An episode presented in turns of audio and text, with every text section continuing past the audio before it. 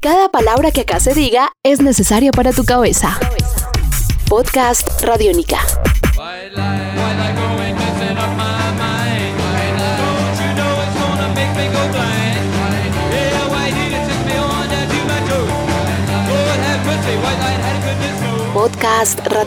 Bienvenidos a La Periferia, pequeñas historias de la contracultura. Este podcast que busca eh, contar historias sobre eh, personajes que de alguna manera han cambiado la historia de la cultura en la segunda mitad del siglo XX, que fueron fundamentales para contar historias que después hicieron que el mundo fuera distinto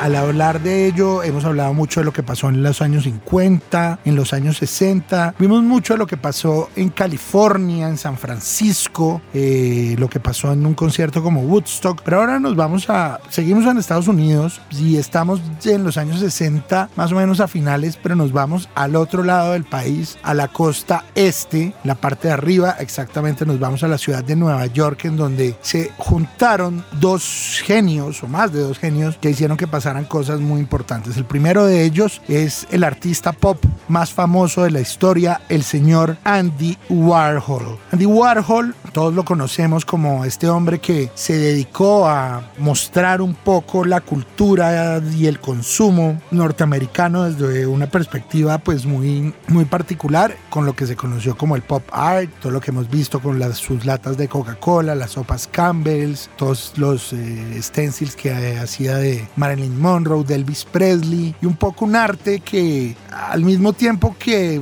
era un arte que desafiaba, digamos, el arte culto, de alguna manera también hacía una gran crítica.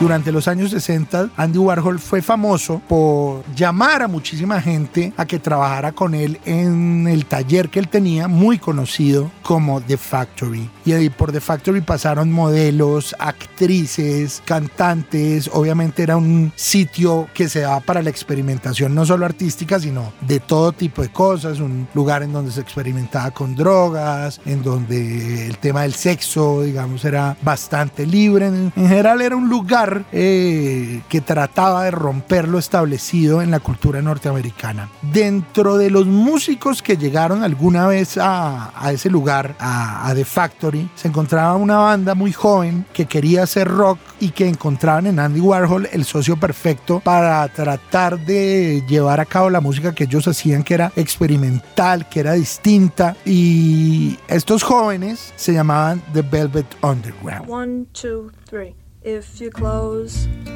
the door, the night could last forever. The Velvet Underground eran famosos, digamos, la gente mucha la puede conocer por, eh, por el símbolo precisamente que el mismo Andy Warhol les hizo, su famoso logo, que es un banano, eh, por el que pues, se, ha conocido a la banda históricamente. Y ellos empezaron a tocar ahí y hacer, digamos, unos jams, a veces eh, medio improvisados dentro de la factory de, de Andy Warhol. Con el tiempo finalmente sacaron el primer disco y en ese primer disco Andy Warhol un poco medio les impuso que tocaran con una famosa modelo alemana que en ese momento estaba trabajando con Andy Warhol allá, llamada Nico, una mujer también, digamos, famosa por sus excesos. Y ella hizo parte del primer álbum de The Velvet Underground llamado The Velvet Underground and Nico.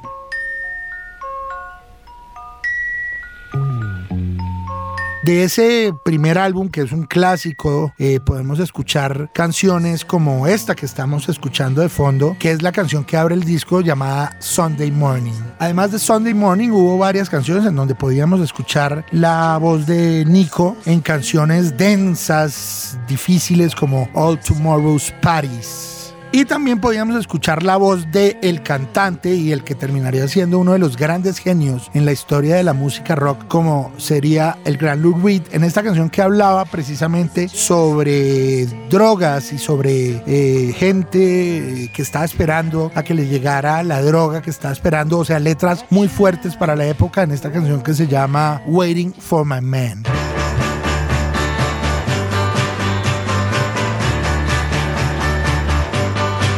Con el tiempo, los Velvet Underground se alejaron de Andy Warhol, sintieron que Warhol les imponía, digamos, eh, su visión creativa por encima de la de ellos y ellos decidieron seguir su carrera solos, sacando discos increíbles eh, con unas canciones pues que la gente todavía recuerda con mucho cariño. Por ejemplo, eh, de su disco de Velvet Underground, canciones como esta que está sonando de fondo que se llama Who Loves the Sun.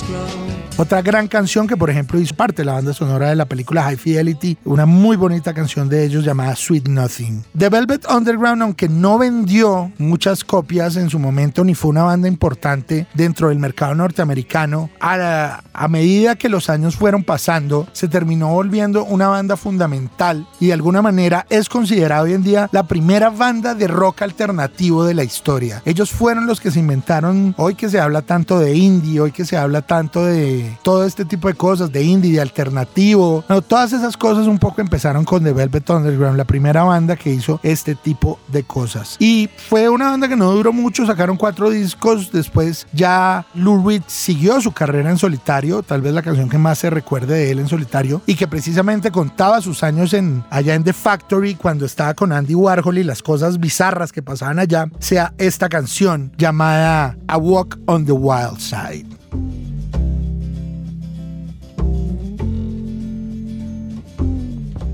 Yo, digamos, si ustedes no han oído con calma de Velvet Underground, yo los invito a que escuchen una banda que siempre tiene algo nuevo para ofrecerles y para mostrarles.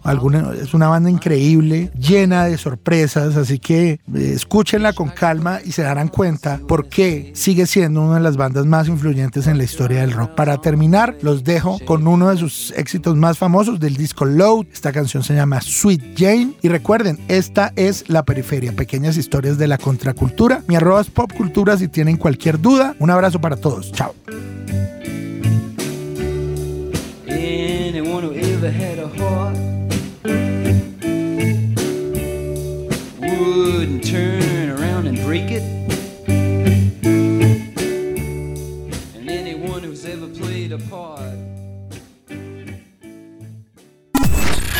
Este es un podcast Radiónica. Descárgalo en radiónica.rocks. Podcast Radiónica.